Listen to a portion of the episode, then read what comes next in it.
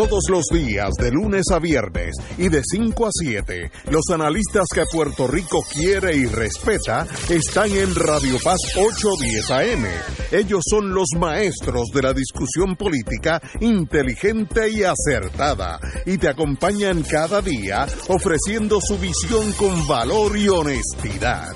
Fuego Cruzado con Ignacio Rivera, Néstor Duprey y Carlos Gallizá comienza ahora.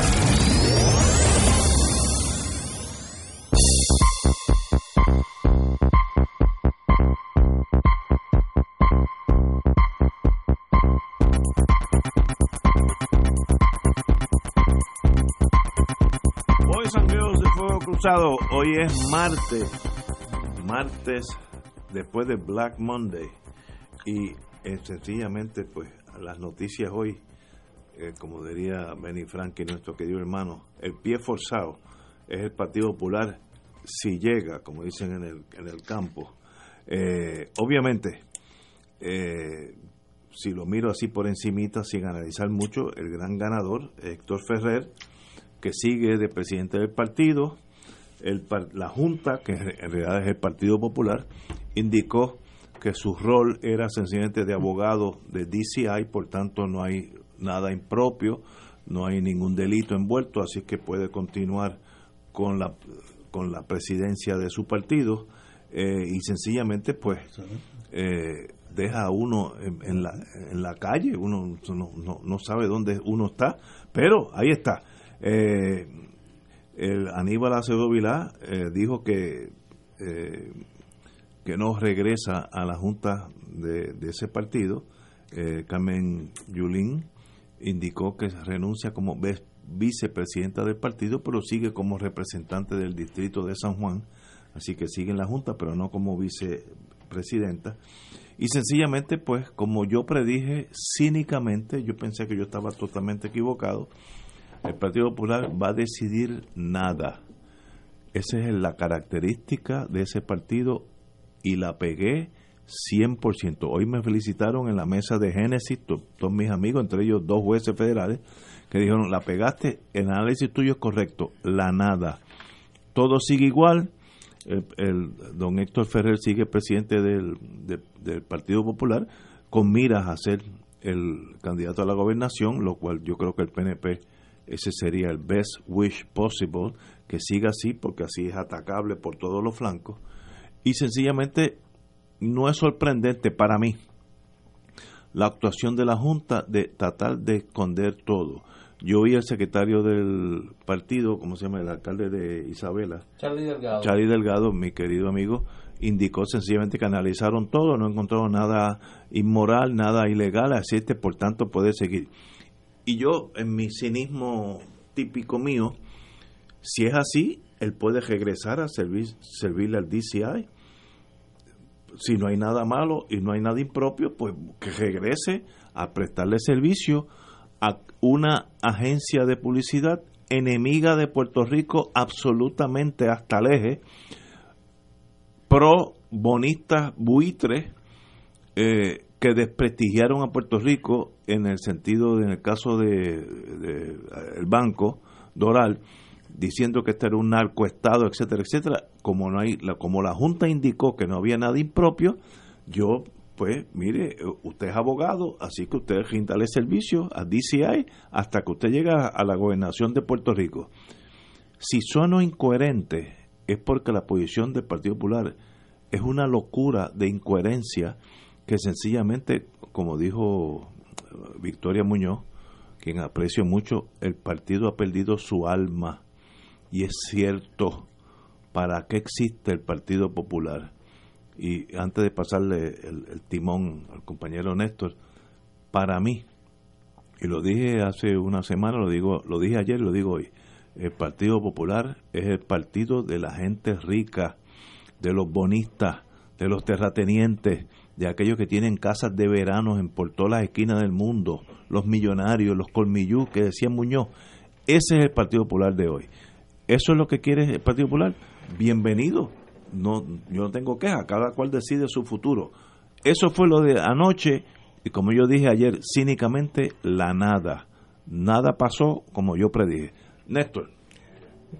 Yo creo que, aunque el resultado de la reunión de la Junta de Gobierno del Partido Popular no es sorpresa, sí me parece que algunos han subestimado el grave efecto que la confirmación de una sospecha cada vez más creciente de, del país, de un sector considerable del país, y particularmente del pueblo popular, sobre a qué intereses verdaderamente responde la mayoría del liderato del Partido Popular, por lo menos en su junta de gobierno, eh, me parece que muchos han subestimado eso y me parece que esa subestimación llevó a que ocurriera ayer lo que ocurrió. Yo tengo aquí unas declaraciones de una persona que no se le puede acusar ni que es soberanista, ni que es un aliado de la alcaldesa de San Juan, ni que tiene sobre esto ánimo prevenido, que es Eduardo Batia. Eh, Eduardo Batia hizo unas expresiones esta tarde que me parece que resumen como poca gente lo que pasó ayer. Dice, sobre la reunión de ayer, siempre he creído y abogado por la transparencia y la apertura de los procesos políticos en Puerto Rico. Ayer se llevó a cabo una reunión dura, necesaria y fundamental para el futuro del movimiento popular democrático. Discrepo profundamente de los que han catalogado de los que la han catalogado como una pugna de poder. Eso es reducir un debate serio a lo mezquino, lo mundano y lo pedestre. La reunión de ayer era sobre otra cosa, qué valores, qué principios y qué ética deben existir en el desempeño de las funciones de los líderes de Puerto Rico. Con el grave deterioro que hay en nuestras instituciones políticas y la desconfianza profunda en la democracia, la agenda de construir credibilidad tiene que ser prioritaria. Sobre eso era la reunión anoche en el PPD. No quedé complacido y lo dejé saber anoche mismo. A diferencia de lo expresado por algunos portavoces después de la reunión, hay opiniones diversas y juicios variados sobre la información que se intercambió. Lo que es conducta aceptable para unos es conducta inaceptable para otros. Fui a escuchar y ser escuchado. Estoy convencido que la conclusión del intercambio que se dio ayer es que nos corresponde abrir al máximo la discusión y las decisiones en el movimiento popular. No es a través de imposiciones de la Junta de Gobierno ni de ningún otro grupo de planchar posiciones que se devuelve la confianza. Eso solo la lacera más. A mí me parece que Eduardo Batia resume lo que fue el ambiente que había anoche en la reunión del Partido Popular. Seis horas y media donde se escuchó una versión de los hechos, donde parece que muchos se colocaron como jueces en un tribunal y no como dirigentes políticos que tenían que decidir sobre cuál era la brújula moral que imperaba en una colectividad política.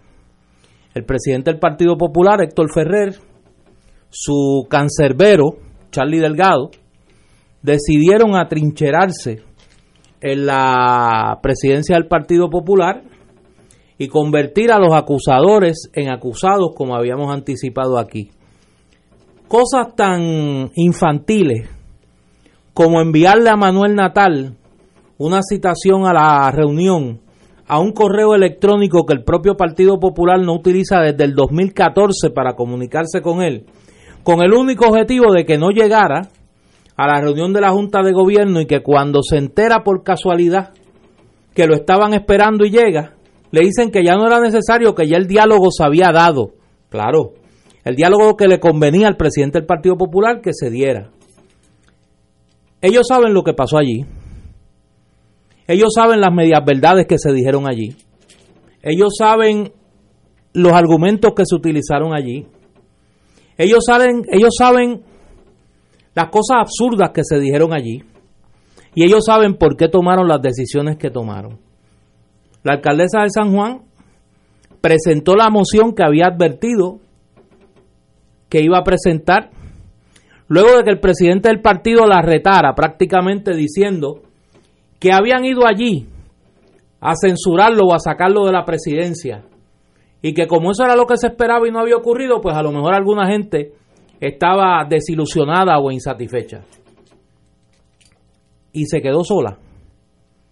Se quedó sola porque nadie tuvo la entereza moral de sabiendo que lo que se estaba comprobando allí era que el presidente del Partido Popular había sido abogado de una empresa que se dedicó a chantajear, a coaccionar, a mentir para desprestigiar al gobierno de Puerto Rico, ocupa la presidencia del Partido Popular.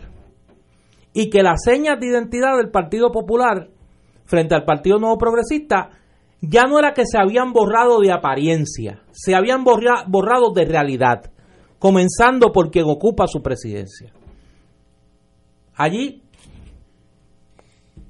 esa moción ni tan siquiera se consideró porque nadie, repito, nadie de los que estaba allí tuvo la interés moral de secundarla, para que lo que se supone que se hiciera allí, el juicio político sobre la pertinencia moral de las acciones del presidente del Partido Popular no se llevara a cabo. No se llevara a cabo porque en el Partido Popular ahora la moral es prospectiva.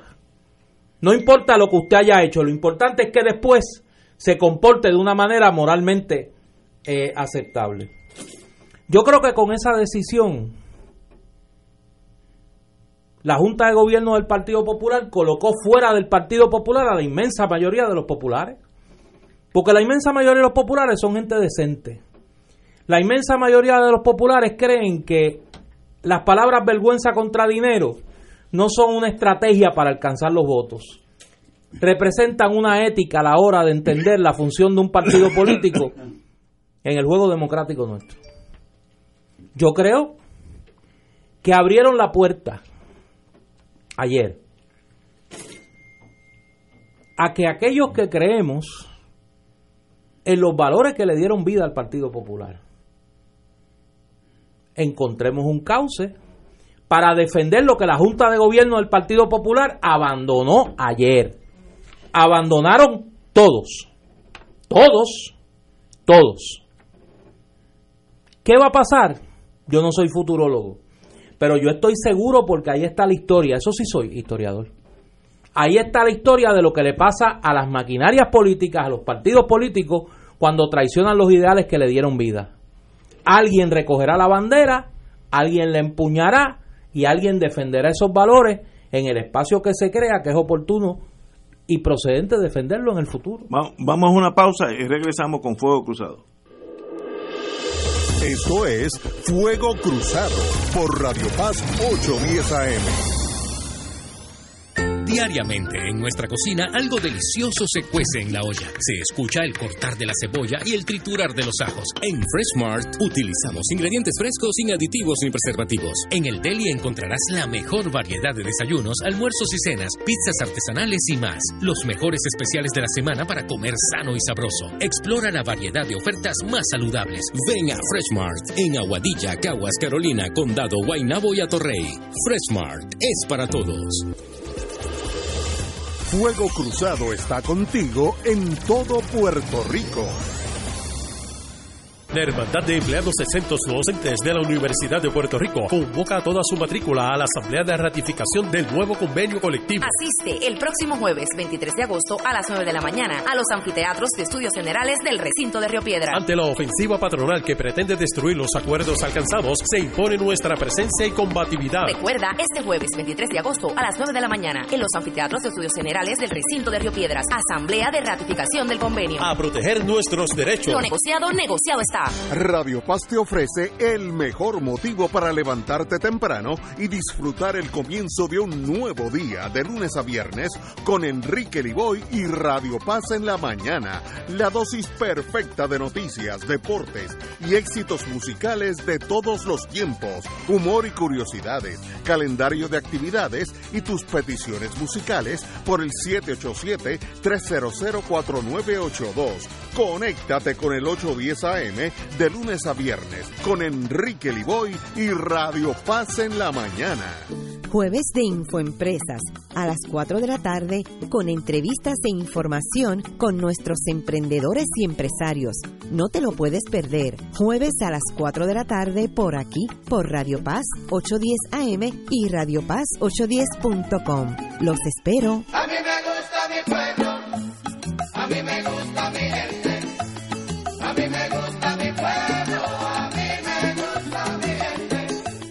Anímate, pues queremos invitarte a una experiencia única, a visitar la tierra donde nació, vivió, murió y resucitó nuestro Señor Jesús, que marcará, transformará y desatará un proceso de crecimiento espiritual. Anímate y ven a orar con las Sagradas Escrituras y a tener un encuentro personal con Jesucristo, pues no somos turistas, somos peregrinos. Podrás celebrar la Santa Misa en los santos lugares y el sacramento de la confesión. No te arrepentirás de ir, será del 25 de noviembre al 6 de diciembre diciembre del presente año. Los precios que te ofrecemos son con las tres comidas diarias incluidas y pasaje aéreo con sus impuestos. Para más información llama a los teléfonos 787-929-4070 y 787-755-8670. Director espiritual y coordinador Padre Danilo Martínez Duarte.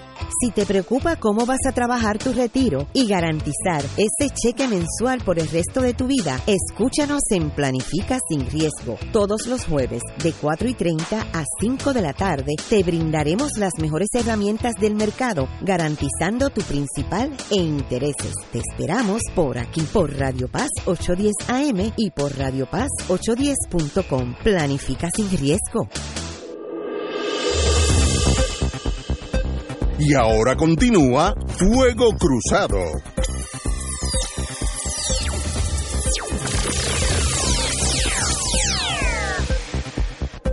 Regresamos a Black Monday del Partido Popular y el compañero don Carlos Gallizá Bisbal. Vamos a ver.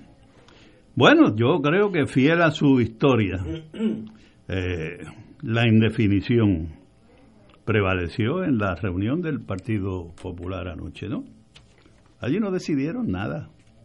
Una reunión típica, sí, una reunión típica del Partido Popular, en donde no deciden nada cuando se tienen que enfrentar a asuntos serios y que requieren definiciones, ¿no?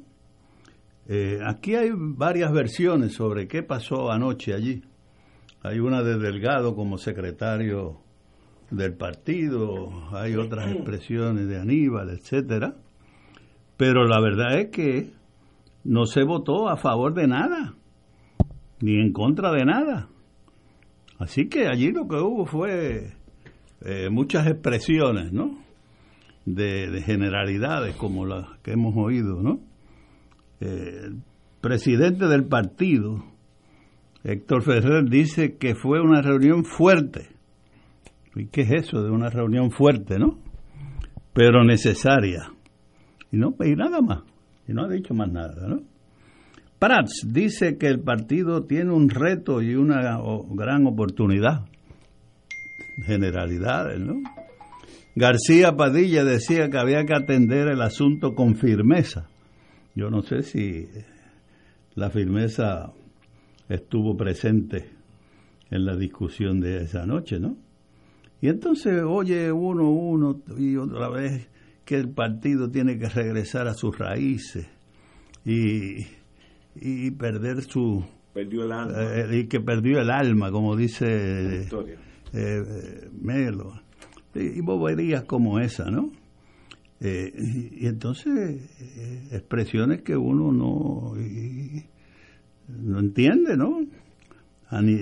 Carmen Yulín, por ejemplo, renuncia a la vicepresidencia eh, y entonces a la misma vez se queda como miembro de la Junta cuando dice que se va de la vicepresidencia porque no puede con su conciencia quedarse allí.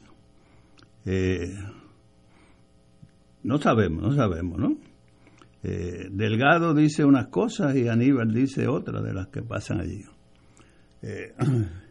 la ausencia de una tercera parte de ese cuerpo de dirección es un asunto como eso, ¿no? Este, pues te dice mucho de cómo está ese partido, ¿no? De los Hernández Colón y Sila y, García Padilla y los otros se van a sus casas y dicen, bueno, que reparte suerte allí quien sea, ¿no? Bueno, pues esa es la situación. Hoy estamos exactamente igual que estábamos ayer respecto a qué era lo que iba hacer el Partido Popular y su dirección frente a unos hechos que realmente, pues, eh, yo todavía no he encontrado fuera de Tatito quién los ha este, este, respaldado, ¿no? Y tenemos entonces, pues, a un Partido Popular ahora que lo próximo que puede pasar ahí es que haya, pues, unas primarias para la presidencia o para la gobernación o candidatura de la gobernación que pueda en, alguna medida este, empezar a, a, unir estos pedazos que yo creo que van a salir del Partido Popular porque yo creo que hay mucha gente que no va a poder este, entender lo que pasó y, yo creo que hay una gente que no lo entiende hoy. Yo, creo que, yo creo que sí. No, y que, y que van a tomar acciones. Y van a tomar acciones y decisiones. Y decisiones de separación o de lo que sea, de las cosas que sea, pero... Yo, yo discrepo en una cosa. Tú dices que ayer no pasó nada. No, yo creo que ayer pasó mucho. Yo creo que ayer pasó mucho. En la nada hay mucho. En, la nada hay mucho. O sea, en el no tomar acción, o sea, cuando un partido político decide Digo, cuando digo nada es que no hay decisión. No, no, pero no, no, no, no, no, eh, no, no, no, no, esa es mi diferencia. Allí hubo una decisión. Nada. Allí hubo una decisión en el Partido Popular que el presidente del Partido Popular sea abogado de una firma de cabilderos que dedica su tiempo a mentir, a chantajear, a difamar, a intentar destruir la credibilidad del gobierno de Puerto Rico, gobierno del Partido Popular, no es un problema moral. No es un problema moral. O sea, el Partido Popular se colocó en un estado de abstinencia moral. O sea, usted puede ser presidente del Partido Popular y usted puede, para ganarse la vida, ser abogado del cartel de del Medellín, cartel de Medellín. O de Sinaloa. Y entonces decir no pero es que yo fui abogado de Pablo Escobar para hacerle una escritura. Pero es que Pablo Escobar es un sicario y es un es un mega narcotraficante. no, importa. no no pero es que yo eso de la droga yo no sé. Yo lo que le hice fue una escritura. Eso fue lo que pasó ayer. O sea y cuando se cuando se forzó el hecho el instrumento que permitía pasar el juicio moral, no quisieron hacerlo. Y al no querer hacerlo, lo hicieron. Porque convirtieron esa conducta en políticamente permisiva. Y eso coloca a una gente dentro de esa junta de gobierno y fuera de esa junta de gobierno dentro del Partido Popular ante una decisión política a base de un juicio moral que tienen que tomar. Pues mira, en el caso de Carmen Yulín Cruz, déjame explicar algo aquí. Yo no, yo no sé si esa es la razón por la que ella decidió permanecer ahora. Conozco el reglamento del Partido Popular. El Partido Popular tiene una disposición que dice que si el alcalde de San Juan es popular, el alcalde de San Juan será el presidente, el, el, el delegado por el distrito senatorial de San Juan en la Junta de Gobierno. Prácticamente no dispone qué pasa si ese alcalde de San Juan Popular decide renunciar a su escaño en la Junta de Gobierno. Es una cosa totalmente absurda, no me pregunte a mí, yo no le escribí, pero sé que esa es la disposición del reglamento del Partido Popular. Yo me imagino, sin haberlo hablado con Carmen Yulín, porque honestamente no lo he hablado con ella, que esa es la razón por la que ella dice, bueno, ante este vacío reglamentario, porque si ella hubiese dicho anoche, pues yo renuncio también a mi asiento en la Junta de Gobierno por San Juan, había una situación anómala que el reglamento del Partido Popular no provee, ¿cómo se va a llenar? ¿Qué iban a hacer? Yo no sé. Yo me imagino que por ahí es que va la cosa. Y de hecho, de paso, anuncio lo siguiente. Mañana yo no puedo estar aquí en Fuego Cruzado. Yo tengo una reunión de la facultad del eh, Departamento de Ciencias Políticas, de la que soy parte en la Universidad Interamericana Recinto Metropolitano, y me va a estar sustituyendo como panelista aquí en Fuego Cruzado la alcaldesa de San Juan, Carmen Yulín Cruz, a quien le pedí Le esperamos. que me sustituyera eh, como panelista, no como invitada, como panelista, y ella pues dentro de su eh, de sus tareas no y su tiempo este tan complejo pues accedió a lo cual le agradezco. Así que mañana va a estar aquí de panelista. ¿qué va a pasar en el Partido Popular? pues mire yo creo que aquí cada cual tiene que tomar decisiones. Yo soy bien honesto. De un Partido Popular que tiene ese grado de laxitud moral yo no puedo ser parte. O sea yo no creo yo no creo en una en, en- esa manera de hacer política y de ver la política y no creo que el Partido Popular se fundó para eso ni que el Partido Popular debe permitir colocarse a sí mismo en un estado de, de precariedad moral como el que se ha colocado ante esa decisión. Y yo no puedo ser parte de eso ahora. Cada cual yo soy profesor universitario y comentarista político a mí se me hace fácil los líderes dentro del Partido Popular tienen que tomar una decisión. Ya hay algunos, Aníbal Acevedo anunció que no va a participar más de la Junta de Gobierno y que él no es parte de esa Junta de Gobierno que actúa de esa manera. La alcaldesa de San Juan renunció a su vicepresidencia. Me imagino que no puede hacer nada con el- la otra posición, por lo que por lo que expliqué, pero que ella va a tomar una determinación porque ella no se siente parte de eso que se, que se decidió ayer. Escuchar al alcalde de Comerío hace un rato decir que pues ahora hay más desasosiego en el pueblo popular y que lo que pasó ayer pues son las cosas que han minado la confianza del pueblo de Puerto Rico en el Partido Popular y que hay que tomar decisiones. No, mire, la decisión la tomó la Junta de Gobierno del Partido Popular ayer. Ahora cada cual tiene que tomar decisiones en su conciencia de si es parte por omisión, por silencio o por convicción de esa laxitud moral de la Junta de Gobierno del Partido Popular. Todos los que estaban allí tomaron una decisión. Los que estaban allí tomaron una decisión. Y los que han guardado silencio hoy, o lo que es peor, los que se han prestado a explicar esa patraña, los que se han prestado a explicar esa patraña tomaron una decisión. Ahora, los, que, los demás tienen que tomar la suya.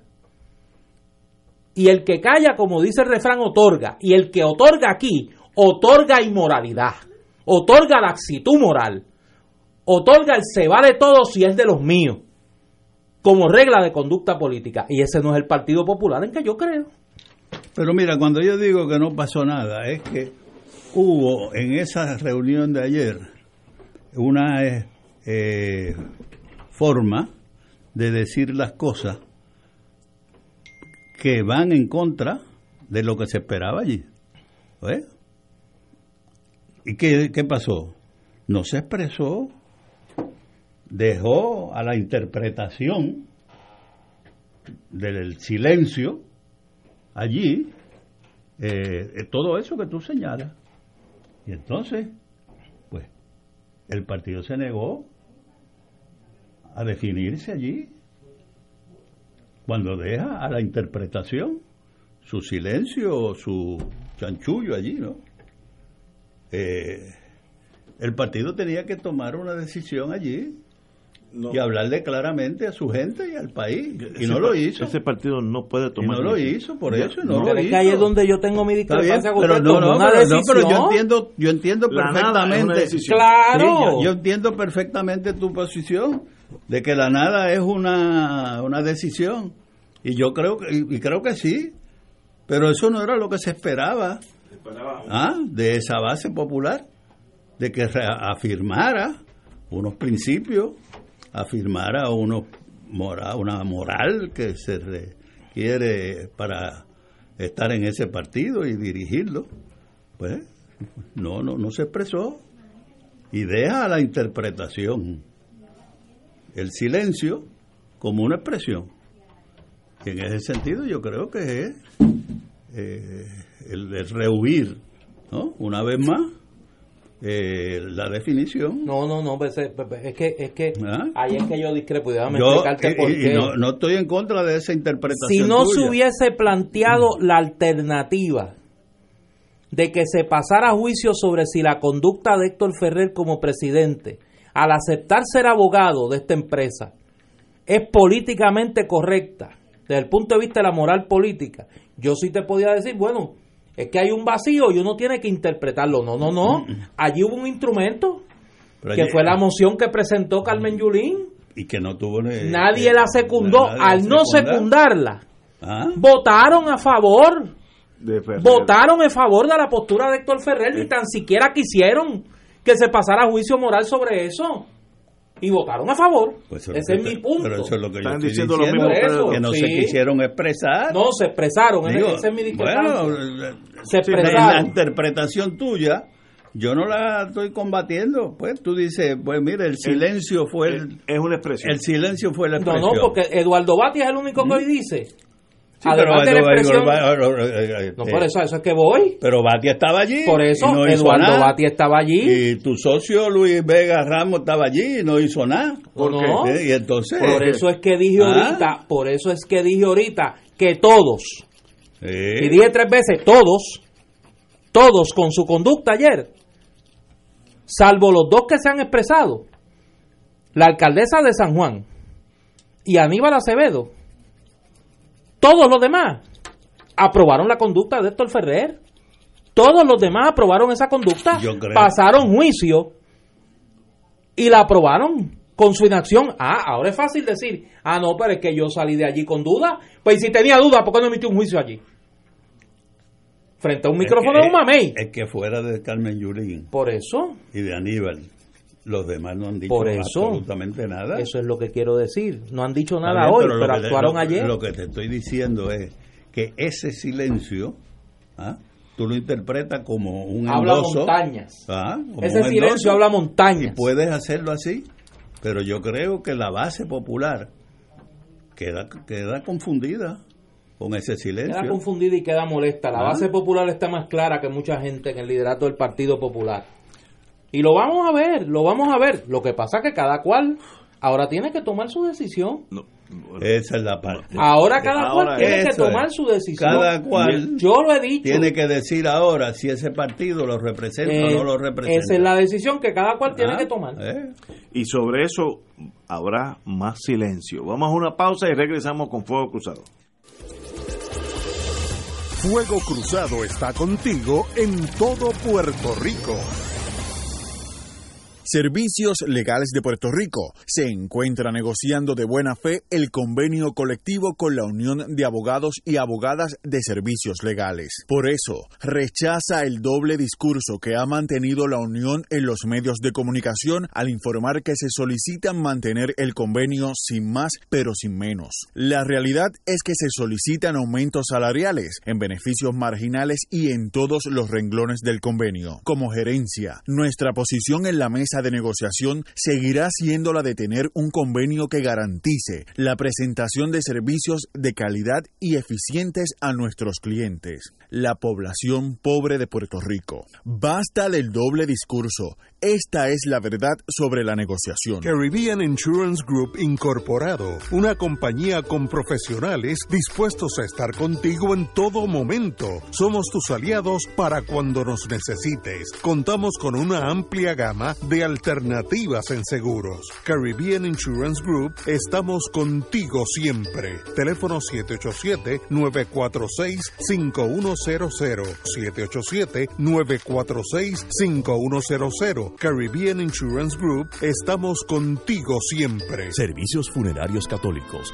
les invita a que nos acompañe a rezar el rosario meditado por los fieles difuntos el martes 28 de agosto a las 7 de la noche en el Santuario Santo Cristo de los Milagros en Carolina. Dios de la gloria y majestad, que en tu providencia has creado el mosaico de los pueblos del mundo entero tus hijos e hijas de Puerto Rico acuden a ti en este momento difícil de nuestra historia para pedir una palabra profética que traiga esperanza y suplicamos junto a María, Madre de la Divina Providencia, para que se derrame sobre nuestro pueblo sanación y consuelo. El Santuario Nacional de Nuestra Señora, Madre de la Divina Providencia, te invita a la Rogativa 2018 a celebrarse el viernes 31 de agosto a las 7 de la noche. Info 787 809-276-469448. Info arroba santuario de la providencia.org. Escucha los sábados a las 5 de la tarde para servirte un programa del Colegio de Profesionales del Trabajo Social de Puerto Rico con los temas de interés a la comunidad. Recuerda, los sábados a las 5 de la tarde para servirte por Radio Paz 810. Y ahora continúa Fuego Cruzado. Regresamos, Boys and Girls de Fuego Cruzado. Bueno, señores, como indicamos anteriormente, eh, mi tesis de hace muchos años, no es de ahora, el Partido Popular, por razones que no puedo eh, verbalizar claramente porque no las tengo claras, es un partido que no puede tomar decisiones sobre nada, ni el estatus, ni nada, la quinta columna, ¿se acuerdan toda esa cosa? Es la inhabilidad de todo decir, mire, yo creo por este rumbo, gano o pierdo, pero este rumbo. Ese partido no, por razones que me gustaría un psiquiatra venir aquí y explicarnos por qué ese partido se queda eh, vacilante ante todo. Y ayer pasó lo mismo. Yo predije, ya yo, como dicen en inteligencia, eso se llama el fingerprint, la huella digital. Cuando ya tú conoces lo que tu enemigo va a hacer, eso se llama, ya yo conozco tu huella digital.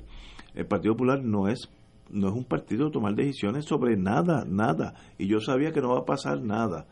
Ahora, eso quiere decir que se endosó a Héctor Ferrer y al señor Prats en torno a sus futuras candidaturas. Pues yo no sé, espero, digo, si uno es estadista, serían idóneos, idóneos. Sigue diciendo lo que yo digo, la indefinición. Indefinición. Ah, y todo lo deja para, una interpretación. Sí, exacto. Pues miren, hablen. Eh, fíjate la, la incongruencia de la Junta del gobierno del Partido Popular. Si no pasó nada, y lo dije al principio del programa, vuelvo y lo repito, si no, si todo esto es absolutamente normal, como dijo el secretario del partido, es su rol de abogado, no tengo problemas, eh, no hay ninguna inmoralidad, no hay nada ético, eh, son su rol de abogado, no, no tiene nada, nada que ver con el partido. Por tanto, ¿qué detiene a Héctor Ferrer de volver a prestarle servicios a DCI, al cartel de Medellín, al cartel de Sinaloa? Son abogados, yo presto mis servicios, ellos me pagan, etcétera, etcétera a los traficantes de, de, los que importan la droga del cartel de Medellín, que son ah, muchos puertorriqueños, etcétera. No hay nada malo. Según esta decisión de la Junta, eso es totalmente aceptable. Entonces, ¿qué quedó de ese partido que yo cuando era chiquito miraba por, por todas las calles, pan, tierra y libertad, aquella pava? ¿Qué quedó de eso? Nada. Eso hoy en día, ese es el partido de los ricos, de los pudientes, de los que tienen, como dije anteriormente, casas de veraneo, los millonarios están en el Partido Popular. Ese es el partido, pues, para bien sea, ahora el pueblo lo juzga, en el, lo juzgó ya varias veces, varias elecciones. Cuando yo era chiquito no había que pensar que otro partido fuera del Partido Popular iba a ganar. Ahora es, veremos, últimamente son minorías. ¿Y por qué se están muriendo después de 80 años? Ese partido hoy es el más conservador, el más de derecha, el más de los adinerados de Puerto Rico. ¿Hay alguien que dude de eso? ¿Hay alguien en la dirección de ese partido? No los que están corriendo necesariamente, los que controlan el país, los que son los dueños de, ese partido, que se asocian con el pobre. Hagan ese estudio, piénsenlo en serio entre amigos.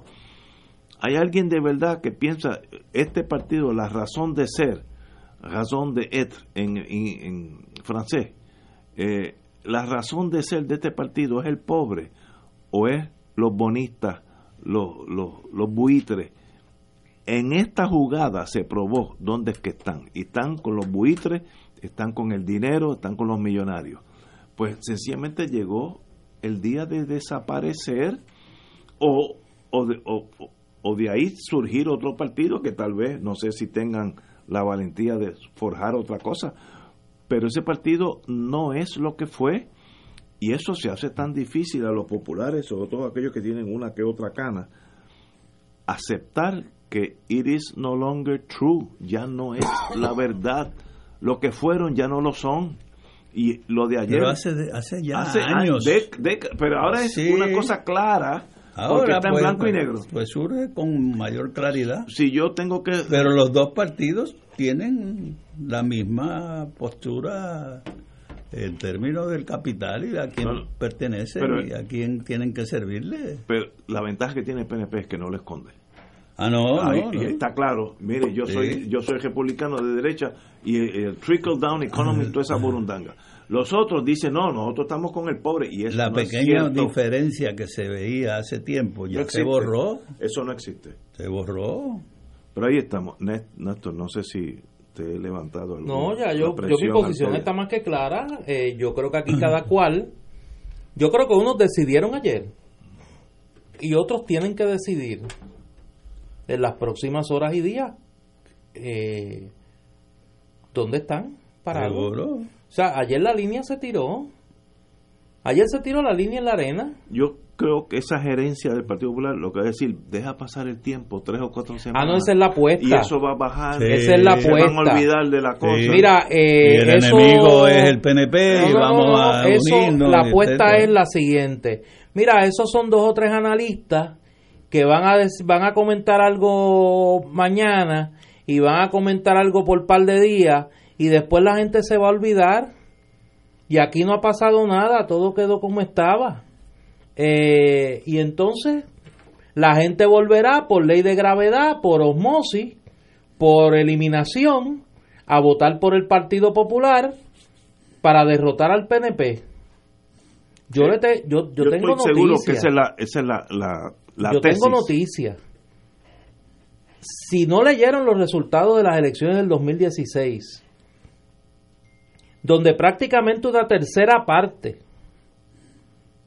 del electorado se desafilió de las colectividades y prefirió votar por candidatos independientes en una elección o se mantuvo fuera. o se mantuvo eh, en la abstención. En una elección donde las líneas de probidad moral entre el PNP y el Partido Popular estén borradas yo creo que la suerte está echada para los que no le importa el cálculo, como yo decía ayer, el cálculo el moral, los que no tienen moral, que solo le importa el cálculo político y quién va a firmar los contratos en el Fondo del Seguro del Estado y aferrarse a la silla y que no me quiten este eh, mi chavito, pues mire, para toda esa gente es imposible ganar sin diferencias profundas entre el PNP y el Partido Popular. Totalmente de acuerdo. Porque el Partido Popular para ganar necesita el voto de su periferia. Y su periferia no va a votar por el Partido Popular si el Partido Popular es una copia al carbón del PNP. Si es un copycat del PNP no van a votar a favor. Y lo único que podía todavía el Partido Popular levantar como una diferencia era la probidad moral. Pero eso yo lo yo ayer lo señalaba, eso no se borró ayer. Eso se viene borrando hace tiempo. Lo que pasa que antes eran los allegados, los amigos, los donantes, los familiares. Ahora es la dirección. Ahora, donde llegan los grandes intereses, es la dirección misma del Partido Popular. Y claro, aquí hay un juicio moral y político que hay que tomar. Ah, si ese juicio va a ser en una primaria para la candidatura a la gobernación, yo no sé si va a ser en la próxima asamblea del Partido Popular, que es en diciembre, yo no sé. Si va a ser creando un nuevo instrumento político y dedicando la fuerza que uno puede empeñar en una batalla interna con los dados cargados, con los dados cargados, y entonces esa energía dedicarla a crear un nuevo movimiento político, yo no sé, yo sería un irresponsable y un, un pretencioso si desde un micrófono yo me sintiera que puedo decir qué va a pasar. No, mire, no sé qué va a pasar. Pero cada cual tiene que tomar su decisión, yo tomé la mía. En ese Partido Popular, yo no quepo, yo no, yo no me siento representado en un Partido Popular que le es indiferente que su presidente es un abogado de los grandes intereses. O sea, e, eso es sencillito. Eso es sencillito. Porque eso no está en discusión. Aquí Héctor Ferrer ha admitido que fue abogado de una empresa que dedicó tiempo y dinero a desprestigiar al gobierno de Puerto Rico. A mentir sobre el gobierno de Puerto Rico. Eso no está en discusión. Por lo menos que yo sepa. Pues mire, a, a, partir de ese hecho hay una decisión política y moral que tomar. Cada cual la tiene que tomar. Yo tomé la mía. En ese Partido Popular yo no quepo. ¿Por decisión mía? No. Por decisión de los 23 que por su oportunismo y por su cobardía decidieron ayer. Señores, tenemos que ir a una pausa. Seis menos cuarto, amigo. Fuego Cruzado está contigo en todo Puerto Rico. La calle tiene muchos peligros, así que debes andar alerta, porque un descuido te puede costar la vida. Por eso siempre mira hacia ambos lados al cruzar las vías públicas. Viste colores claros y caminas de noche. Utiliza los cruces peatonales. Camina sobre la acera y, si no hay acera, camina por la orilla de frente al tránsito. Esta es mi calle y yo la camino con responsabilidad. Hacer buen uso de las vías es responsabilidad de todos. Un mensaje de la Comisión para la Seguridad en el Tránsito. La Hermandad de Empleados de Centros Docentes de la Universidad de Puerto Rico convoca toda su matrícula a la Asamblea de Ratificación del nuevo convenio colectivo. Asiste el próximo jueves 23 de agosto a las 9 de la mañana a los anfiteatros de estudios generales del recinto de Río Piedra. Ante la ofensiva patronal que pretende destruir los acuerdos alcanzados, se impone nuestra presencia y combatividad. Recuerda, este jueves 23 de agosto a las 9 de la mañana en los anfiteatros de estudios generales del recinto de Río Piedras, Asamblea de Ratificación del convenio. A proteger nuestros derechos. Lo negociado, negociado está. En el restaurante y marisquería Reina del Mar, nuestros platos están confeccionados con ingredientes frescos para realzar el sabor gourmet internacional. Festival de langosta fresca del país, dos libras en su plato por 39.95. Un acompañante y preparada a su gusto. Cortes de pescado, rodaballo, merluza, salmón, filete de bacalao fresco, chillo frito, ensaladas y parrillada de mariscos. Diariamente ofrecemos serenata de bacalao y cabrito guisado deshuesado. Restaurante y marisquería Reina del Mar, con los mejores precios del mercado en un ambiente elegante, familiar con atenciones de primera, abierto de lunes a viernes y domingos desde las 12 del mediodía, localizado frente al Centro Judicial y Estación Piñero del Tren en Atorrey, 754-9933. Contamos con vale parking y abierto días feriados. Dos tenores, una bohemia y tres pianos. Un junte sin igual de seis amigos, con las voces únicas y espectaculares de Juan Carlos Rodríguez, José Daniel Mojica y Tatiana Irizarri, acompañado por los maestros Aria Ponte, Daniela Santos y Ernesto Y la participación especial de Julio Sáenz de la Maza, dirigidos por la imaginación de Gil René y la magia de las luces de Pamela López. Un espectáculo único en una sola función. 9 de septiembre, 8 de la noche, Sala de Festivales del Centro de Bellas Artes Ulis Aferré. Profundos Fundación Puertorriqueña de Zarzuela y Opereta.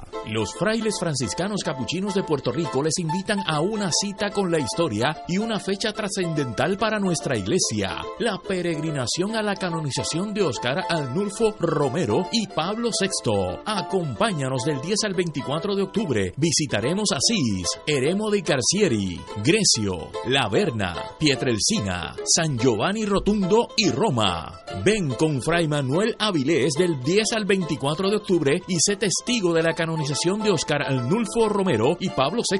Para más información, Agencia de Viajes Pasajes Cultural 787-963-1116 o accede a viaje.cultural.com o www.pasajecultural.com. Licencia 116 AV61. Y ahora continúa Fuego Cruzado.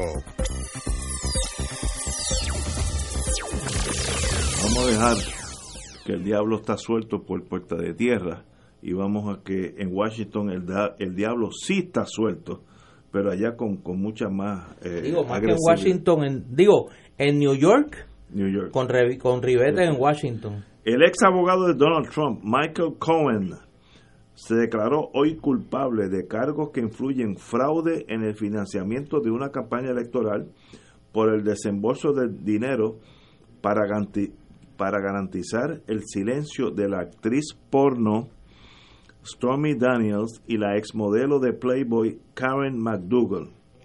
En otras palabras, que parte del dinero de la campaña de Trump fuera para estas dos señoras eh, garantizar su silencio eh, por razones que pues, estoy tratando de ser fino eh, el presidente elect, el presidente to be no quería que esta su vida privada saliera a la superficie los otros cargos implican fraude bancario y evasión de impuestos.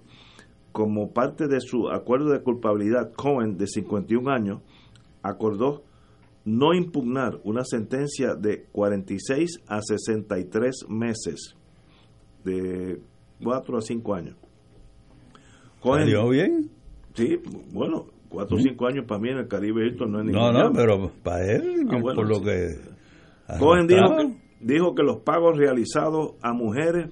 Ay, no puedo... Déjeme volver a Cohen dijo que los pagos realizados a mujeres para comprar su silencio fueron hechos por instrucciones de Trump. Eso fue en el tribunal, bajo juramento. Yo me imagino que en la Casa Blanca hoy trabajarán horas extras de noche. La declaración de Cohen se suscita tras, tras meses de escrutinio como parte de las investigaciones federales, luego de perder la confianza de Trump por lo que previamente dijo que recibirá un disparo por él.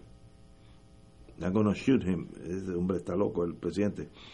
Las redadas del FBI en abril buscaron registros bancarios, comunicaciones con la campaña de Trump e informaron sobre pagos a Daniels y McDougall. Ambas mujeres afirmaron que Trump tenía asuntos con ellos, lo cual él niega. Este es el presidente de Estados Unidos saliendo con prostitutas, ¿sabes? No, no, ¿sabes? Bueno, no voy a decir más. Cohen alcanzó un acuerdo con los fiscales que investigan los pagos que supuestamente hizo a varias mujeres en nombre del actual presidente, adelantó el New York Times. También esta tarde un jurado encontró culpable al ex jefe de campaña de Trump, Paul Manafort, de ocho cargos de los 18 cargos iniciales los ocho cargos por los que fue encontrado culpable son cinco de fraude de impuestos, uno por esconder cuentas bancarias del extranjero y dos por fraude bancario. El resultado, el resultado estableció la capacidad del equipo fiscal especial de Robert Mueller para persuadir a un, a un jurado, a pesar de meses de ataques partidistas, incluidos los del presidente Trump, sobre la integridad de la investigación me da la impresión que Trump hoy ha sufrido uno de los golpes más duros en su presidencia, que espero que sea corta. Compañero. Yo creo que hoy es un día importante en términos de el, estado de situación de la investigación del fiscal especial Robert Mueller. Logra dos convicciones importantes. Una eh, a través del jurado, en el caso de Paul Manafort, eh, que aunque no son delitos directamente relacionados con eh, la campaña electoral, para la administración Trump era muy importante el resultado de ese juicio porque un veredicto de inocencia abriría la puerta al cuestionamiento de la investigación de Robert Mueller y hubiera inclusive dado hasta pie para que el presidente Trump tomara la decisión de destituir a Mueller.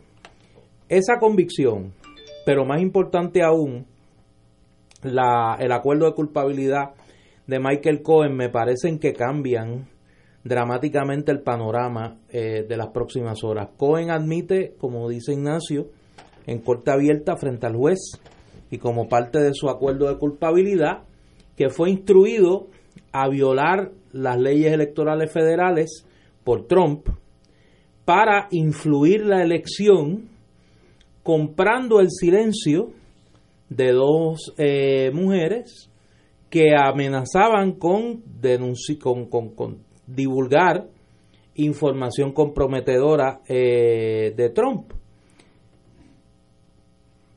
Esta noche Donald Trump tiene un tiene una uno de sus rallies y a mí no me sorprendería que en ese rally veamos y escuchemos a Donald Trump en su peor encarnación.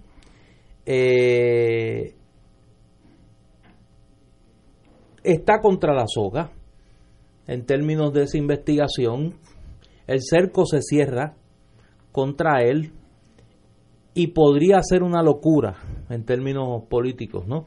Eh, más aún luego de que se anunciara ya por su abogado, eh, Rudolf Giuliani, de que él no va a testificar ante el investigador especial Robert Mueller. Que es la decisión, la Eh, decisión correcta. Y que él no va a meterse en una trampa de perjurio. Sí, sí. Fue lo que dijo ayer, en la perjury trap. Estoy de acuerdo. Eh, yo creo que las próximas horas van a ser bien importantes. ¿Por qué? Porque se acerca la fecha fatal del Día del Trabajo, eh, septiembre, eh, el primer fin de semana de septiembre, que es la fecha que muchos han señalado que es el límite para que Robert Mueller rinda un informe, aunque sea preliminar, previo a la elección congresional de noviembre. Es quizá el, el golpe más severo que recibe Trump en esta investigación, esa, ese acuerdo de culpabilidad de, de Michael Cohen.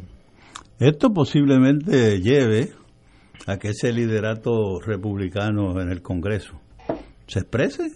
Hasta ahora pues ha estado silencioso, ¿no? Frente a todo lo que está pasando en esa investigación de Mueller.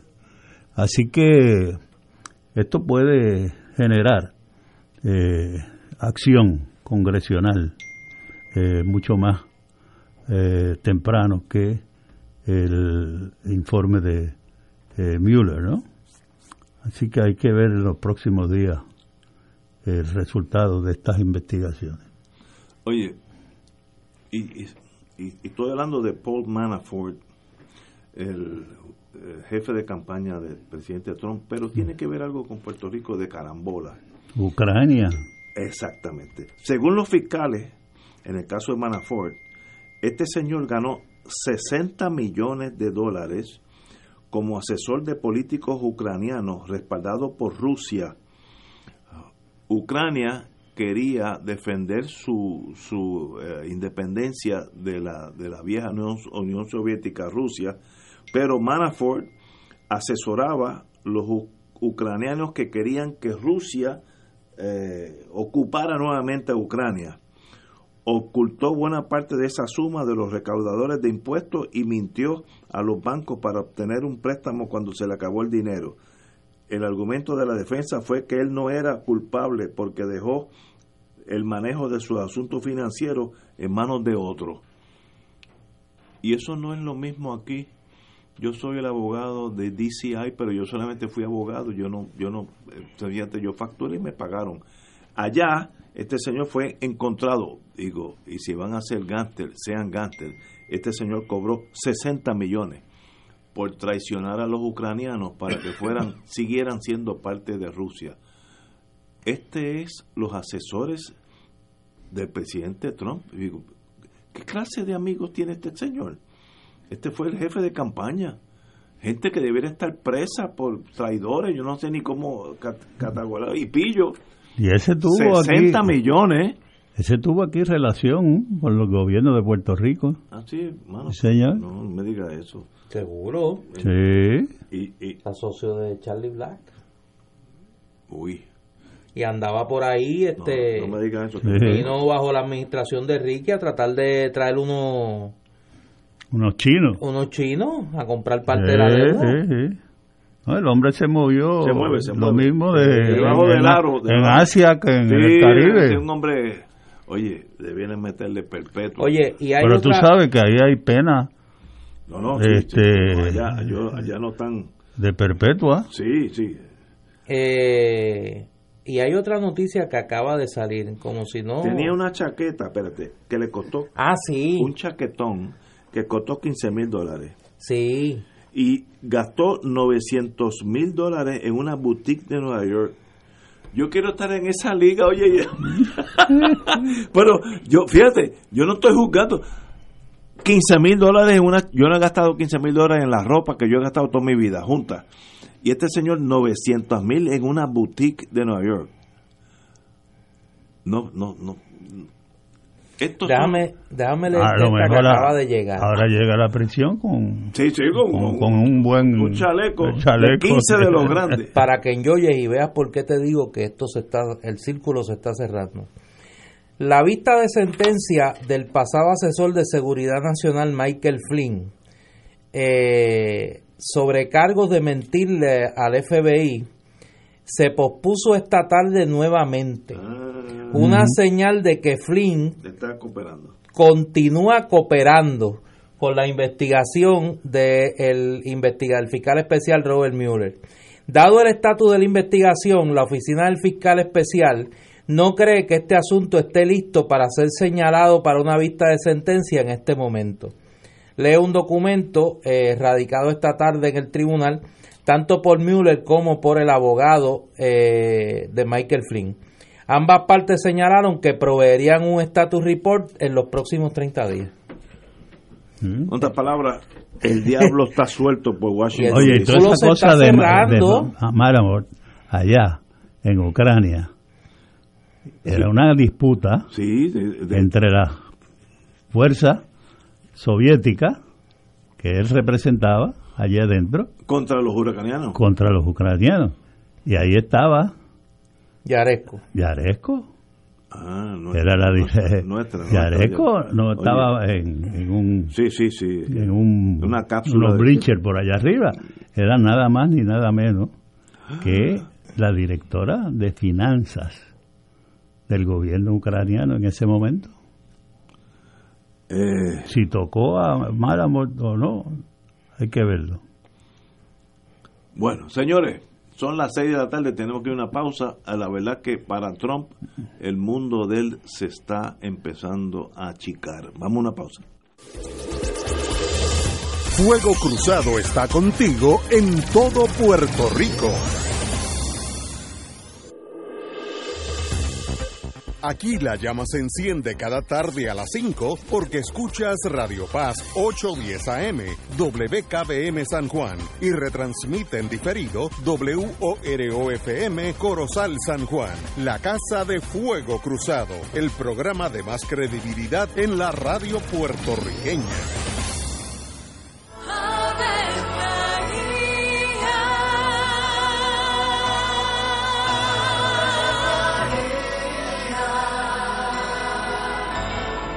El ángel del Señor anunció a María. Y ella concibió por obra del Espíritu Santo. Dios te salve María, llena eres de gracia, el Señor es contigo.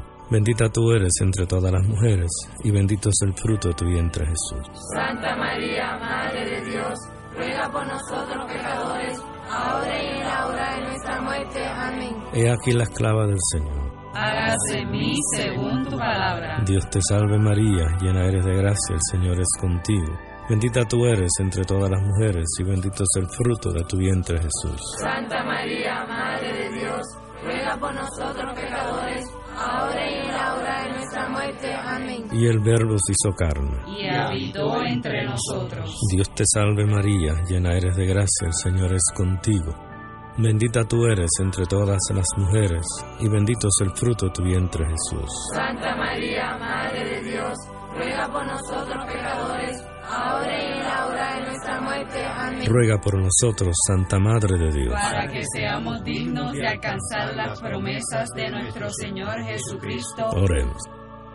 Derrama, Señor, tu gracia sobre nosotros, que por el anuncio del ángel hemos conocido la encarnación de tu Hijo, para que lleguemos por su pasión y su cruz a la gloria de la resurrección, por Jesucristo nuestro Señor. Amén. Gloria al Padre, al Hijo y al Espíritu Santo. Como era en un principio, ahora y siempre, por los siglos de los siglos. Amén.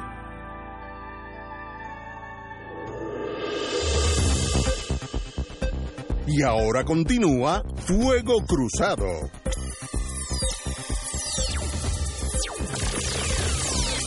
Amigos y amigas, tengo un anuncio aquí que puede ser útil para algunos de ustedes, que aquellos que tienen el problema del diálisis, hay un donante, el amigo y hermano Reinaldo Rollo, que su señora esposa murió en estos días, eh, que era paciente de diálisis. Él tiene un sinnúmero de equipos que tiene que ver con ese mundo del diálisis y está dispuesto a donarlo a aquellos que lo necesiten. Pueden llamar aquí en la estación la señora Moret, Moret, M-O-R-E-T, Moret, 384-5967. 384-5967 para arreglo de esta donación. 384-5967, la señora Moret. Y es equipo de diálisis. Eh, y como siempre, el amigo Rollo, un caballero Reinaldo Rollo. Un amigo y extraordinario. Lo felicitamos por ese gesto.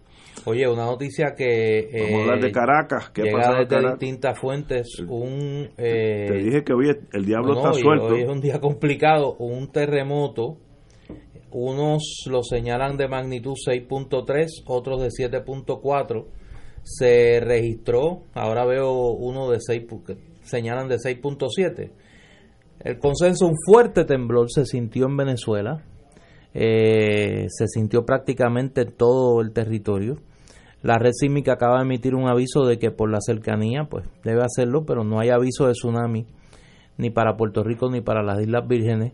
Pero la información que se está recibiendo es que fue un sismo de una 6.7. proporción considerable. No, que es, es serio. Eh, el epicentro se registró al noreste de la localidad de Irapa, entre el estado Monagas y Sucre. No sé dónde queda eso. No se ha registrado ningún aviso de tsunami hasta ahora. El temblor se sintió en varios puntos de Caracas y decenas de personas tuvieron que abandonar sus residencias y oficinas. Muchos permanecían en la calle mientras las autoridades les permitían reingresar. El sismo ocurrió mientras el Palacio del Gobierno realiza una concentración en apoyo a Nicolás Maduro. Así que hay un terremoto serio en la localidad de Caracas, 6.7. Eso está supuesto a tumbar edificios. Veo aquí que la, el Servicio Geológico de los Estados Unidos lo, lo mide como de magnitud de 7.3. Wow, pues, aún más. Eso tumba edificios, eso Sí. no. Wow. Eh, bueno, pues continuamos. Le deseamos lo mejor a los hermanos Que no haya venezolanos. eh, muertes que lamentar. Eh, Senado aprueba alivio para los municipios. Aquí hay una noticia que es compleja. Suena bonita y estamos todos de acuerdo, pero no es no es cáscara de coco. La Junta de Supervisión Fiscal debe debe invitar a los alcaldes a una mesa de diálogo para evaluar alternativas que permitan a los municipios seguir operando. Yo estoy totalmente de acuerdo con eso. Ese fue el planteamiento del alcalde de Comerío, José A. Santiago, luego de que el Senado aprobó ayer una medida para detener por dos años el pago de los municipios al plan de salud del gobierno. La tarjetita de salud del gobierno drena muchos de los presupuestos de los municipios y sencillamente el Senado quiere que haya una moratoria de dos años. El problema es, si hay esa moratoria, ¿de dónde va a salir el dinero? Estamos hablando la gallina o el huevo, ¿quién, quién va a dar adelante? Y yo creo que es una buena, sería una buena idea permitirle yo, esta reunión que está solicitando el Senado eh, eh, para que la Junta se reúna con los con los alcaldes y por lo menos estén conscientes estén conscientes de la magnitud del problema económico que le van a presentar a los a los municipios. Si le exigen que el municipio pague por la tarjetita según la cuota que tiene cada municipio. Algunos municipios no pueden pagarla, punto. No, no, es, no es si es bueno o malo, es que no pueden. ¿Y qué se hace? Ah, Pues ahí estamos en el interín. La idea del Senado es buena y la idea de que y la idea de que la Junta de Supervisión Fiscal se reúna con los alcaldes también es buena. ¿Qué solución tiene? Eso es más difícil. Compañero.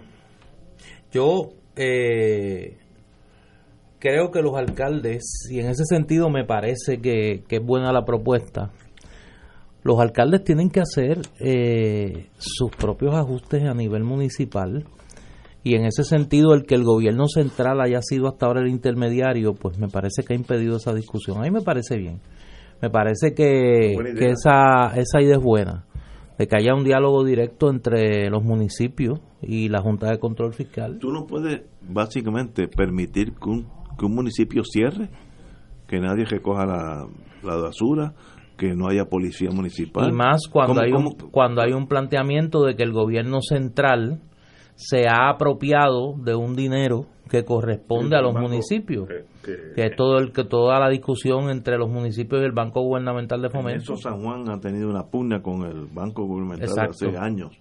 Eh, pero bueno, ¿qué se hace? Porque si si se exime a los municipios del pago de la tarjetita de salud, ese dinero tiene que salir de otro lado. Es como jugar eh, topo, ¿sabes? Tú puedes tirar el doble seis, pero ¿y qué hace con el resto de, los de los topos, no? Eh, es una decisión bien difícil, pero a la misma vez la humanidad y la razonabilidad tiene que eh, permear.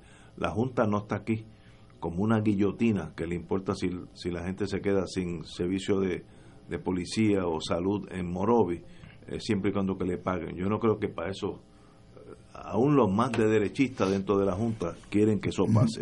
Compañero Gaiza. Bueno, yo creo que los alcaldes tienen que sacar su mollero político, porque son los que tienen realmente en estos momentos eh, el- el- el- el- la fuerza política del país, ¿no? Y sus demandas tienen que ser atendidas. Eh, así que estoy también a favor de que haya ese diálogo o discusión. Eh, Oye, mientras todo esto ocurre, ayer nosotros por entrar en el drama del, del Partido Popular, no discutimos una noticia que se publicó en el diario Metro, que uno la, yo la he tenido que leer varias veces para poder creerla, y es la decisión que se toma en el recinto de ciencias médicas, que por un lado le reducen 2.5 millones de dólares su presupuesto operacional, pero el rector interino decretó unos aumentos salariales allí en los contratos. Pero aumentos de verdad. No, no, mira. Con, con acento en la A de aumento. Aquí hay un, un aumento que yo de verdad que, que este contrato sí que me sorprendió. Eh, nombra, allí tiene un contrato como asesor Tito Laureano. No. Sí. doctor? ¿Dónde? Digo, que yo sepa, La Tito Laureano no es doctor. En la sala de operaciones. Entonces tiene un algo así. contrato. Tito Laureano, que era ayudante del gobernador Sí. eh, Rosselló en asuntos municipales y ha sido un operador político del PNP por años. Tiene, eh, lo contrataron en agosto del 2017 con un salario de 44.550 dólares anuales Que eso es regalado. por facturar 45 horas mensuales. Y voy a leer la noticia. Es decir, que a Laureano se le contrató a razón de 90 dólares por hora facturada. Pero el 28 de junio de 2018, antes de que se cumpliera el año del contrato, el asesor recibió un aumento de 27.450 dólares. Es decir, que en el, en el año fiscal corriente se le asignó un salario de 72 mil dólares anuales y factura 60 horas mensuales, 100 dólares por cada eh, una. ¿Y qué hace él allí? Bueno, él tiene, Cirugía. él incorporó, Cirugía, sí. Cardio- cardiovascular. eh, no, no, pero oye, óyete esto, Ignacio. Ay, Dios. Él incorporó una eh, firma que se llama Naed Consulting Group. Oye, que mucho. Eh, y el documento de incorporación establece que la compañía, y cito, se dedicará a cualquier negocio lícito. oh, bueno. Eso es. Buenísima. Eso es, hola Raúl. Además de este contrato, tiene Pero no cuatro- dice lo que le estás no, haciendo. no, no, pues cualquier negocio Lo que lícito. sea. Correr la, la cafetería del centro No, médico. no, cual- es. cualquiera, lo que sea. Oh, El parking. Sí, loco, Claro, cualquier de- no, no, Oye, sí. pero cualquier negocio lícito es cualquiera. Y eso incluye anestesia, por Sí, ejemplo. no, sí, eso, se- también. eso es bajo el sí. Pero mira, no es solo ese. No puede ser.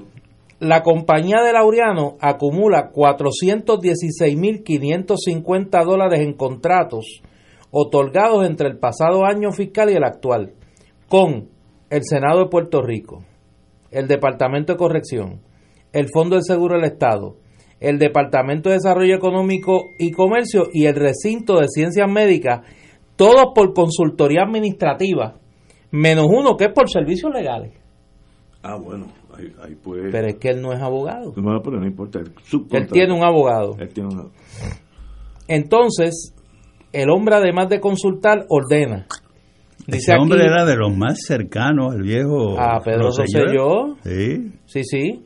Entonces tiene, mira, dice aquí Metro, una fuente de Metro aseguró que por instrucción de Laureano, el rector interino del recinto, mm. del recinto de ciencias médicas otorgó a Mildred Rivera el puesto de directora de presupuesto con un salario asignado de 90 mil dólares.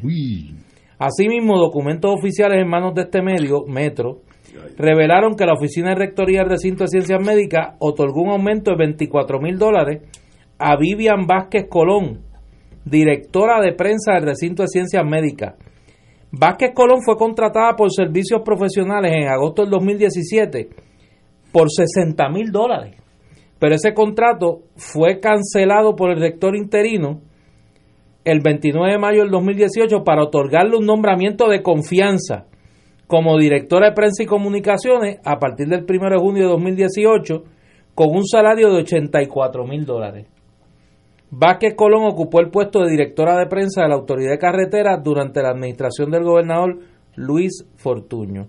Y todas estas decisiones son, al mismo tiempo, que el recinto de ciencias médicas sufre un recorte de 2.5 millones de dólares de su presupuesto. que es ilógico. O sea, se lo quitan al salón de clase y se lo dan a Tito Laureano y a su cohorte que, que, trae a la allí a ciencias médicas. ¿Cómo se llama el maestro ese de ciencias médicas? El rector, eh, el doctor Segundo Rodríguez.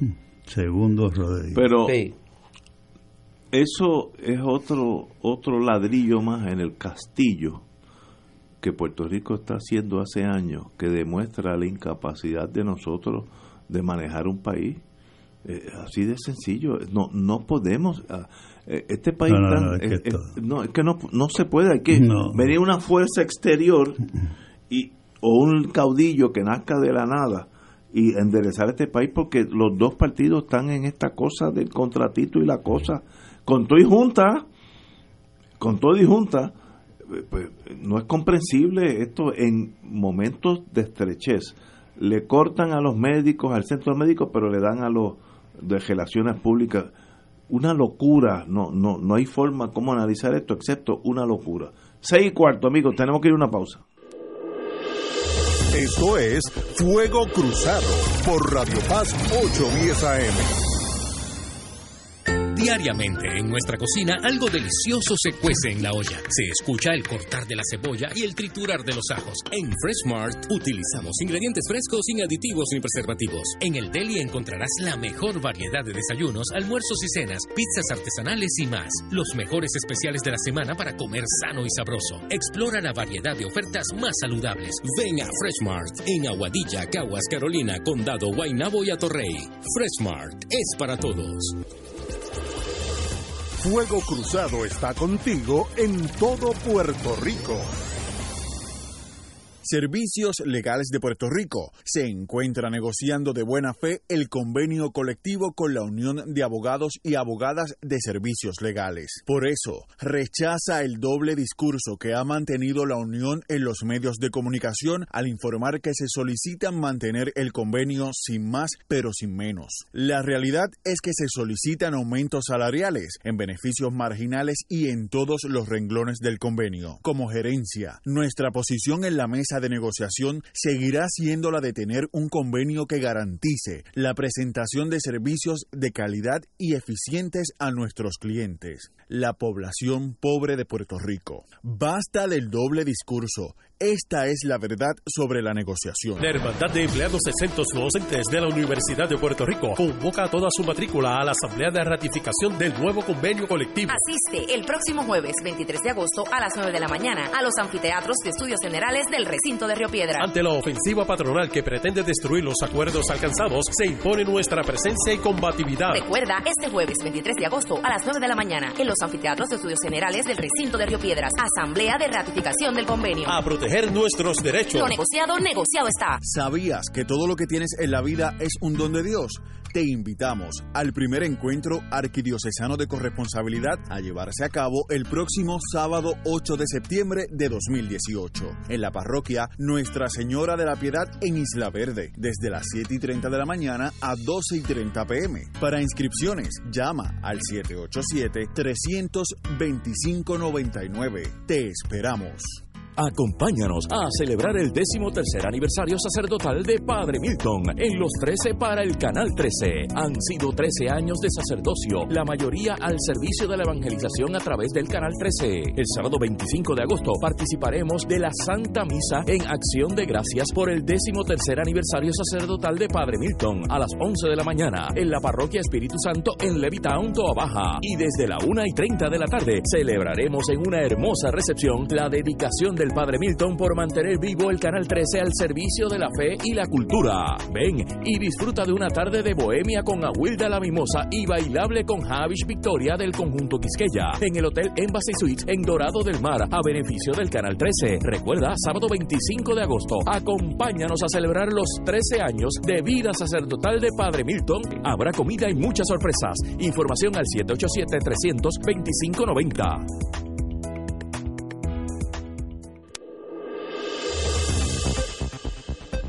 Y ahora continúa Fuego Cruzado. Regresamos amigos y amigas. Las autoridades localizaron durante la mañana de hoy otro furgón que pertenece ¿Ese es de Candela también? con donativos por el huracán María. Eso fue eh, donado por FEMA. Pero Eh, ese es de los que guardaba eh, Joe Candela. No, y de la compañía Crowley en la carretera 10, Puerto Rico 10, cerca de los predios de una gasolinera en la entrada del pueblo de Utuado. No, nos fuimos ahora más lejos. La querella indica que Cristian Vázquez Torres, empleado de FEMA, eh, localizó el vagón. Estaba desaparecido el, el 28 de diciembre del 2017 de Bayamón.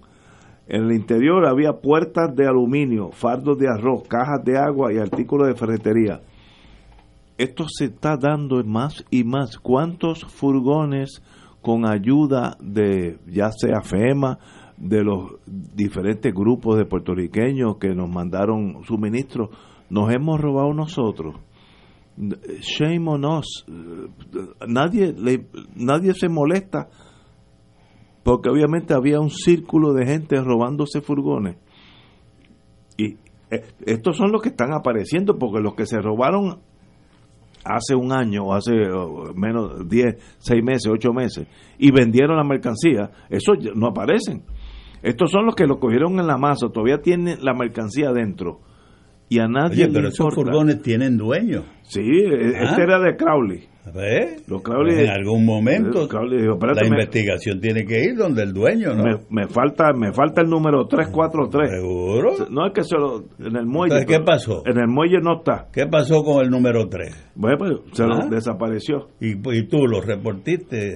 ¿ah? No, no, digo, no sé, pero no hay duda el de la finca de ayer que eso es lo más extraordinario. De Joe Candela. De Joe Candela que dijo, me lo robaron, pero yo no tengo problema. que No, yo No, mire, si un furgón, un furgón se lo roba cualquiera. Ese. que eso es ¿Quién- extraordinario. quién- quién hizo No, eso? me- yo no, no, yo no, No merece yo Que no- este no es. tipo. Este es el ayudante especial del director el de la de, la ATM. de allá de la lancha de Ignacio. Él dijo, no, no, mire, es que para que Mira, sea, si se lo ah, llevó, que... que Oye, ya- no hagan eso con ese hombre. que- Oye, eh, Y ahora apareció otro mutuado, robado, hurtado, y nadie... ¿Como cuándo? ¿Cuántos Eh, no, deben estar por ahí? ¿Cuántos deben haberse yo tengo, tumbado? yo tengo una pregunta. En las semanas posteriores al huracán María, al paso del huracán María por Puerto Rico, se creó una organización, Unidos por Puerto Rico, bajo la tutela de la primera dama eh, y un grupo de colaboradores, donantes, estrategas del gobernador, entre otras y otros. Y toda la ayuda se estaba canalizando y centralizando su recibo y distribución a través de Unidos por Puerto Rico. Alguien de Unidos de Puerto Rico ha dicho una sola palabra de este escándalo. de los furgones. Porque al gobernador le preguntaron y como siempre pues yo no sé nada de eso. Yo no tengo que ver con eso. Pero y Unidos por Puerto Rico. Alguien tenía que estar Alguien tiene que saber. Alguien tiene que haber estado a cargo, primero, de, de almacenar esos furgones y segundo, de custodiar su, eh, su estado. ¿Y por qué no se repartió esa, esa ayuda? Uno de ellos dicen que lo llevaron a, un, a unos terrenos de la Guardia Nacional. Aquí, sí, aquí está. La, el gobernador Rosselló solicitó hoy a la Guardia Nacional que entregue los suministros destinados a- para las víctimas del huracán María que fueron encontrados en los pasados días en unos furgones. Muy bien hecho por el gobernador, pero el problema no es eso, es quién se los tumbó y si no los hubieran encontrado, ¿qué hubieran hecho estos tumbólogos con esa mercancía? Y ahora aparece otro por allá por Utuado. Eh, ¿Is anybody in charge? ¿Para qué está la detective de este país? ¿O es que esperamos que el FBI investigue eso? Si no, si no investigan ellos, pues esto, esto pasará a la historia. Eh, de verdad que es preocupante. No, el abandono del país es un país colapsado. No puede ni, ni tratar de investigar quién se está robando los furgones de María. ¿Sabe? Es, es mucho pedir que el gobierno debiera interesarse quién se lo está tumbando. Sí. O, es, o es que el problema soy yo, tal vez. Oye, Pero eh, estos son los que se. No, estos son los que los que se están Hay unos que-. Lo- Sí. ah, de, lo de los últimos meses. No, estos ya Estos- se fueron y se se vendieron fueron, sí. es- como mercancía. Eso yo conozco también de esas cosas. Oye, hay unas expresiones, volviendo un momento al tema de, de Trump y de la admisión de culpabilidad hoy de Michael Cohen. Hay unas expresiones del abogado de Michael Cohen, Lanny Davis, que hay que recordar que era un colaborador de Hillary Clinton, para eh, poner eso al frente, donde él hace una pregunta que yo me la, me- la hice hace un rato, pero como no soy abogado, no quise profundizar. Michael Cohen tomó este paso hoy de manera que su familia se pueda mover hacia un próximo capítulo en su vida. Este es Michael cumpliendo su promesa hecha el 2 de julio de poner a su familia y al país primero y decir la verdad sobre Donald Trump. Hoy se paró y testificó bajo juramento que Donald Trump lo dirigió a cometer un crimen haciendo pagos a dos mujeres con el principal propósito de influenciar una elección. Si esos pagos fueron un crimen para Michael Cohen, ¿por qué no son un crimen también para Donald Trump? Claro. Buen punto. Y la pregunta Bueno, que la pregunta que hace un analista, eh, no una pregunta, un comentario. Si Donald Trump no fuera presidente, estaría acusado ¿eh? Ay, bendito. Claro. Sí. por los mismos delitos que se está acusando a Michael Cohen. Porque quien le dio la instrucción por admisión de Cohen es Donald Trump. Eso es, ya eres co-conspirador eh, de- de- del delito. Eh, la verdad que yo creo que me da la impresión que Trump va a tener un año muy difícil y, y que no puede contar con el apoyo de los congresistas y senadores republicanos porque ellos están locos porque se vaya para ellos salvar su pellejo para las próximas elecciones. Eh, bueno, pues señores, pero ahí estamos. Señores, seis y media tenemos que ir a una pausa, amigos. Fuego Cruzado está contigo en todo Puerto Rico. El domingo 16 de septiembre, la Sala Sinfónica Pablo Casals se viste de gala al recibir al hijo preferido de Puerto Rico, Andy Montañez, en un concierto único y diferente. Solo Bohemia, con la inmortal voz de Andy, acompañado del trío Los Andinos de Anira Torres y Manolo Navarro, Jazz Trío, donde acentuarán una velada dedicada al bolero y a la bohemia. Domingo 16 de septiembre, 5 de la tarde, Sala Sinfónica Pablo Casals, boletos en Ticket Center y el Centro de Bellas Artes de Santurce. Una producción de Shownet. Invita a la excelencia musical de Puerto Rico, Oro 92.5. Caribbean Insurance Group Incorporado, una compañía con profesionales dispuestos a estar contigo en todo momento. Somos tus aliados para cuando nos necesites. Contamos con una amplia gama de alternativas en seguros. Caribbean Insurance Group, estamos contigo siempre. Teléfono 787-946-5100. 787-946-5100.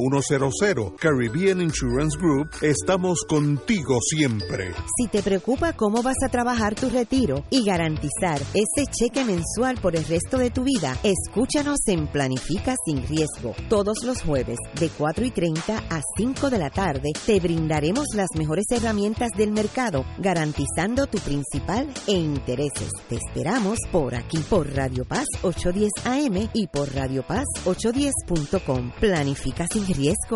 En una presentación de MMM, Caminemos Juntos. Solo Boleros celebra su décimo aniversario con Boleros Sinfónicos. 21 de octubre, Centro de Bellas Artes Santurce, con la Orquesta Filarmónica de Puerto Rico, bajo la dirección del maestro Roselín Pavón y las voces de Michelle Brava, Rafael José, Aidita Encarnación, el niño Fabián André, Dani Rivera, con la participación especial del trío Los Andinos y José Nogueras.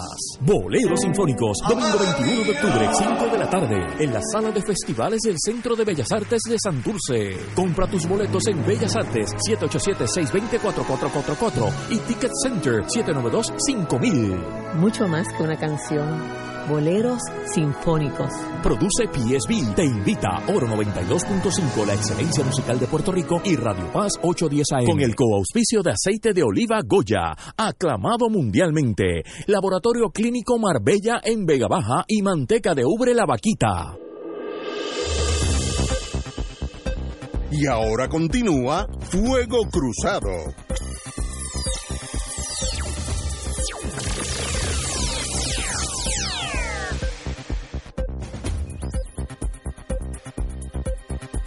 Ah, fuego cruzado, amigos y amigas. Oye, un, un anuncio de interés general. Ya no se puede viajar con la licencia Oye. si no es un Real ID. Las licencias viejitas, empezando por mí, eh, ya no valen para tú llegar a un aeropuerto y decir, pues mira, aquí está mi identificación, yo soy Ignacio Rivera, aquí está mi licencia de conducir. Ya no. Ahora hay unas licencias nuevas que son digitales, que las que están emitiendo el, el, eh, Puerto Rico. Y esto es una orden, esto es una ley federal, así que donde manda capitán no manda marinero. Todos los estados tienen un Real ID. ¿Qué es un Real ID? Pues lo voy a decir fácil. Eso tiene un código que cuando usted llega al aeropuerto pone el Real ID en la computadora del señor que está allí y esa computadora te dice dónde eres, dónde tú estás, si has cometido delitos, si te están buscando el FBI, es, es todo. La licencia viejita, que es la que yo tengo, lo, lo único que dice que yo tengo derecho a guiar automóviles en Puerto Rico, no dice más nada. La otra, La nueva. la nueva, el Real ID, es sencillamente un testamento de lo que es uno, donde, donde nació, con cuántos años tiene, cuál es tu número de seguro social y el servicio eh, federal de seguridad pues tiene derecho a, tiene derecho a conocer todo eso de usted. Eh, ahí no hay nada que decir si es bueno o malo, es que tiene que ser así por mandato federal y sencillamente en Puerto Rico yo he visto personas en los aeropuertos todavía tratando de viajar con el- la vieja tarjeta que hasta hoy funcionaba, ya no. Si quiere evitar problemas, es bien fácil. Saca un pasaporte, es verdad que es mucho más caro, y con el pasaporte americano, pues entonces pues no tiene problema. Ahora, si no quiere invertir, creo que son 200, 300 pesos en, en un pasaporte, saque el, el Real ID, renueve su licencia de conducir y ya automáticamente le dan una digital que tiene toda su historia, toda su vida, dónde vive, todo, todo eh, su historial. Yo, la única, la, primera vez que yo tropecé con eso en mi vida, yo tuve que ir a un caso federal en Buffalo, New York, hace 10 años, y me dio asma y tuve que ir a una base militar para, para eh, buscar un medicamento, porque yo no conocía doctores en Buffalo. Y me metí allí a una, una base de la Fuerza Aérea en Buffalo. y el médico metió la tarjeta mía en un gadget, diríamos, y salió todo mi vida, cuántas vacunas, salió información que a mí se me había olvidado. Y eso es un Real ID. Y yo creo que eso es bueno, eso no es nada malo, ni extensivamente pues eh, con la, en la tarjeta suya de conducir un vehículo está casi la, la vida usted completa. Eh, y eso es en contra del terrorismo. Mira, y no están creando, no están creando un, ¿Un qué? un filtro ¿Cómo que filtro? para los puertorriqueños. No, no, hombre, no. Adicional. No, bueno, Sí. Hace empie- muchos años, Juan Manuel García Pasalacua El anunció, maestro. Nuestro querido hermano. Sí. El maestro. pues anunció que estas medidas se le iban a imponer a los puertorriqueños Eso es así. Ya está. de o tener un pasaporte o, O Real tener ID. el Real ID. O una identificación particular. Si no, va para adentro. Eso de viajar con la licencia de conducir de Puerto no, Rico no, no, no. y que si obras públicas, no. Y de Muñoz para Y de- no. ¿Tú te imaginas nadie- que te pare un state trooper en West Virginia y tú le presentas una tarjeta que dice licencia de conducir vehículos de motor de, de- Puerto del- Rico? Ahí mismo, de- del Estado Libre de Estados Unidos, ahí mismo terminas la frontera con México, te deportan.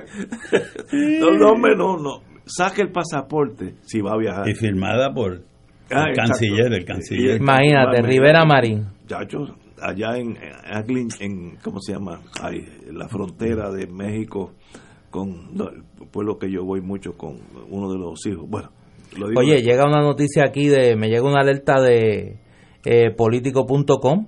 El representante republicano Duncan Hunter de California y su esposa fueron eh, acusados hoy por cargos de utilizar fondos de campaña para pagar sus gastos personales, incluyendo vacaciones y servicio dental.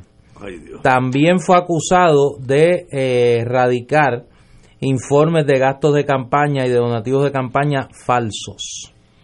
Si eso lo hicieran aquí, Estarían todos se presos. van casi Todos todos. se van. Pero por ahí hay unas auditorías No, del Contralor Electoral. No, Sí, bendito, sí, pero no, sí. déjalo Ay, quieto. muchacho. Sí, Se lo- sí, tú sabes, tú sabes. Mira, te ríes porque sabes. Sí, y la redada es bipartita. La redada es bipartita. Eh, Tú bueno, sabes. no, yo- yo no Sí, chacho, tú sabes. Yo te cosas- conozco. Una de, mis, una de mis grandes cualidades, lo, Yo te poco, conozco. lo poco que yo sé. Tú sabes. Y es bipartita. Yo me acuerdo, uno de mis grandes supervisores en la agencia central que era ay, Morrison de apellido. Que ya lo hubieran revocado el security clearance. Sí, ya se- me Bajo decía, Trump. Uno de mis triunfos en la vida es lo poco que yo sé de nada. Y había- estado envuelto en la OSS en la Segunda Guerra Mundial, había matado gente. Yo no sé nada de nada, así que conmigo no hablen, pues yo lo parte de mi triunfo es lo poco que yo sé. Y en la vida eso a veces aplica, ¿sabes? Mientras menos sepa, a veces mejor. Inclusive en el Partido Popular que nadie sabe nada. Oye, bueno, Todo si es por la interpretación. sí, sí. todo Y si eso. saben, no les importa. Oye, la inclusión de los policías en el programa de Seguro Social está en riesgo por falta de fondos. Advirtieron hoy martes el senador Henry Newman, que es una persona seria, y el director ejecutivo de AFAF, Cristian Sobrino. En una vista pública de la Comisión de Seguridad Pública del Senado salió a reducir que si bien la Junta de, de Supervisión Fiscal separó 14 millones para la aportación patronal para el programa y 18.8 millones para un aumento salarial de los uniformados, esa primera partida se quedaría corta por la mitad. Ese cálculo de 14 millones no se hizo a base de la totalidad de los uniformados. En otras palabras, la movida que yo creo que es esencial de sacar a los policías del plan de retiro de Puerto Rico inclus- y, y insertarlos en el seguro social, pues ese dinero base para comenzar a funcionar el sistema parece que se está quedando corto de dinero por los problemas que tiene Puerto Rico.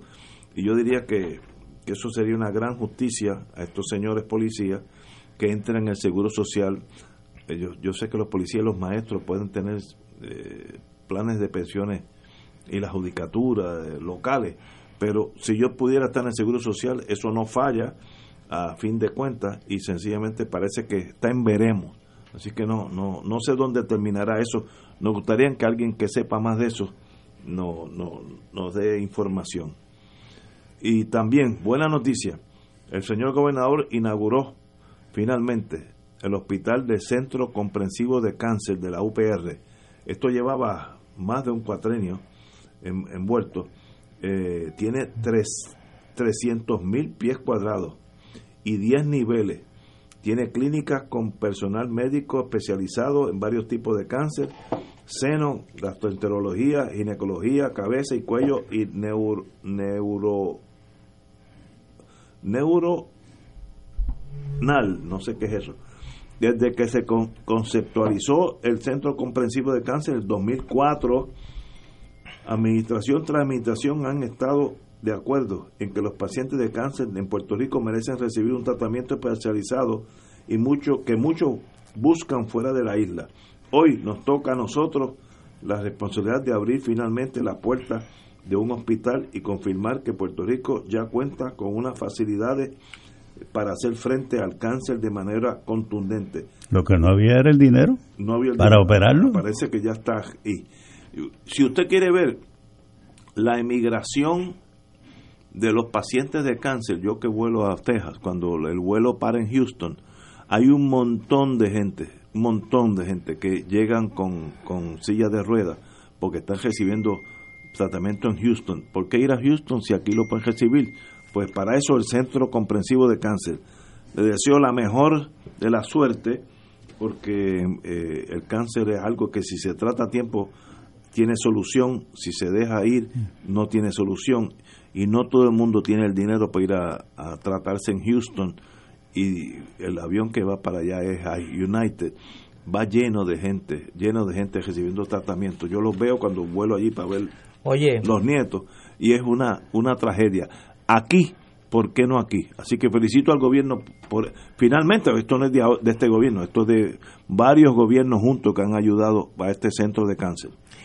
Oye, José Delgado recuerda aquí en su cuenta de Twitter que este congresista republicano Don Can Hunter, que arrestaron hoy, eh, era el, el presidente del subcomité de transportación marítima y guardia costera de la Cámara y era el principal defensor de que permaneciera aplicándose a Puerto Rico la ley de la ley de cabotaje. Este malandrín que acaban de arrestar. Ah, sí. Sí. tenía que estar este en la nómina de alguien. Eh, tan cerca como el 25 de julio moderó una mesa redonda en el Congreso con representantes de la industria marítima que defienden la permanencia de las normas federales de cabotaje sobre Puerto Rico hace unos días. Oye, pero ese muchacho tenía un track record. Esto era organized crime. No, no, un traquetero eh, con papeles. Picaba, picaba donde Sí, sí, sí, sí. Ya que uno está ahí, pues... Él y la esposa, porque se llevaron a la esposa también. Un, un compañero abogado de un intelecto, lo admiro. Eh, digo, mandó una noticia, la veo ahora, pero era del principio de nuestro programa. Dice, se desvanece la diferencia entre ambos partidos. Y eso es correcto. no hay diferencia. que, las líneas se, están borrando. Este, la diferencia hace rato se borraron. y si tú quieres ser de derecha lo mejor es en la derecha del PNP porque esa es la derecha natural sin, bondo y sin sabes e, esa es la de verdad si usted quiere ser derecha, los, muchachos de azul. Vamos a una pausa, amigos. Fuego Cruzado está contigo en todo Puerto Rico. Servicios Legales de Puerto Rico se encuentra negociando de buena fe el convenio colectivo con la Unión de Abogados y Abogadas de Servicios Legales. Por eso, rechaza el doble discurso que ha mantenido la Unión en los medios de comunicación al informar que se solicitan mantener el convenio sin más pero sin menos. La realidad es que se solicitan aumentos salariales en beneficios marginales y en todos los renglones del convenio. Como gerencia, nuestra posición en la mesa de negociación seguirá siendo la de tener un convenio que garantice la presentación de servicios de calidad y eficientes a nuestros clientes, la población pobre de Puerto Rico. Basta del doble discurso. Esta es la verdad sobre la negociación. La Red Sísmica de Puerto Rico se complace en presentar la exhibición de fotos de la conmemoración del terremoto y tsunami de 1918 en la Biblioteca de Lina Copín Alvarado en la UPR de Ponce desde el 30 de julio al 24 de agosto. Para horarios de visita, acceda a Facebook Diagonal Terremoto 1918. La Hermandad de Empleados Exentos No Docentes de la Universidad de Puerto Rico convoca a toda su matrícula a la Asamblea de Ratificación del nuevo convenio colectivo. Asiste el próximo jueves 23 de agosto a las 9 de la mañana a los anfiteatros de estudios generales del recinto de Río Piedra. Ante la ofensiva patronal que pretende destruir los acuerdos alcanzados, se impone nuestra presencia y combatividad. Recuerda, este jueves 23 de agosto a las 9 de la mañana en los anfiteatros de estudios generales del recinto de Río Piedras, Asamblea de Ratificación del Convenio. A proteger nuestros derechos. Lo negociado, negociado está. Fuego Cruzado, con los maestros de la discusión política inteligente y acertada, te acompañan ahora cada noche en Oro 92.5 FM. Infórmate de los temas de importancia del país, escuchando al equipo que establece cátedra todos los días sobre el acontecer político en Puerto Rico. Escucha la retransmisión de Fuego Cruzado con Ignacio Rivera, Néstor Duprey y Carlos Gallizá, encendiendo el debate con sus diferentes puntos de vista. La clase comienza a las 10 de la noche en retransmisión diferida de lunes a viernes por Oro 92.5 FM. Dios de la gloria y majestad, que en tu providencia has creado el mosaico de los pueblos del mundo entero. Tus hijos e hijas de Puerto Rico acuden a ti en este momento difícil de nuestra historia para pedir una palabra profética que traiga esperanza y suplicamos junto a María, Madre de la Divina Providencia, para que se derrame sobre nuestro pueblo sanación y consuelo. El Santuario Nacional de Nuestra Señora, Madre de la Divina Providencia, te invita a la Rogativa 2018 a celebrarse el viernes 31 de agosto a las 7 de la noche. Info 787 646-9448. Info arroba santuario de la providencia.org. Y ahora continúa Fuego Cruzado. Back in the US of A. Oye, adelantando un poco el tema de la historia, hoy, el año 1968, que fue un buen año, en algunos renglones de la vida. Yo lo recuerdo muy bien. No, no, yo nací en ese año, para mí es buenísimo, porque nací en el 1968. Ya yo estaba dando banda. Pero es un año lleno de fechas históricas y hoy se conmemora una de ellas. Tal día como hoy, 21 de agosto, eh, tropas de lo que entonces se conocía como el Pacto de Varsovia, eh, 170 mil soldados y 4.600 tanques. Invadieron Checoslovaquia eh, con el propósito de detener un proceso político que había comenzado allí el año antes, que tenía como objetivo transformar el proceso socialista que vivía ese país desde el final de la Segunda Guerra Mundial a lo que se conoció entonces como el socialismo con rostro humano, dirigido por eh, el entonces secretario general del Partido Comunista Checoslovaquia, Alexander Dubček. Dubček creía que era posible reformar el modelo de partido único y de economía eh, socialista hacia unas formas de participación política y de diversificación de la actividad económica que modernizaran al Estado checo. Y ese modelo ese experimento fue aplastado por eh, las tropas del Pacto de Varsovia, dirigidas obviamente por la Unión Soviética.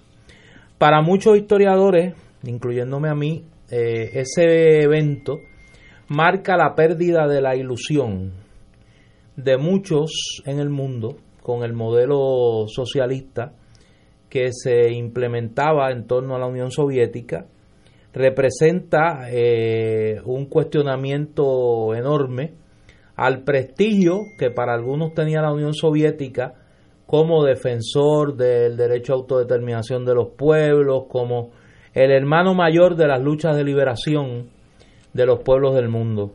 Eh, en aquel momento, pues el, el, mundo socialista, no solo el de Europa Oriental, sino en todo el mundo, se vio en un dilema político y moral muy serio.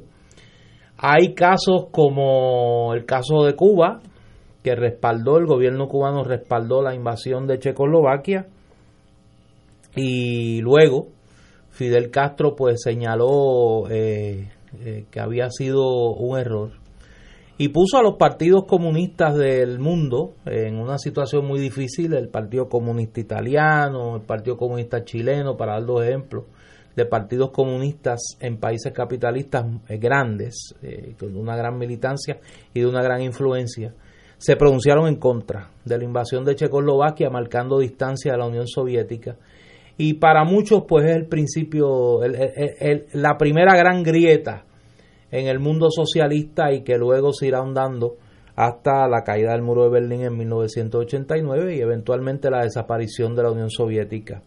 En 1989 Mikhail Gorbachev, que era secretario general del Partido Comunista de la Unión Soviética, eh, se arrepintió y hubo un arrepentimiento formal de la Unión Soviética por los eventos de Checoslovaquia, ese modelo de Dubček, del socialismo con rostro humano, influyó mucho a Gorbachev y un poco su perestroika y su glasnost estaban basadas en buscar eh, una apertura del modelo del modelo comunista de partido único y de economía socialista para eh, formas de pluralismo y de eh, diversificación de la actividad económica.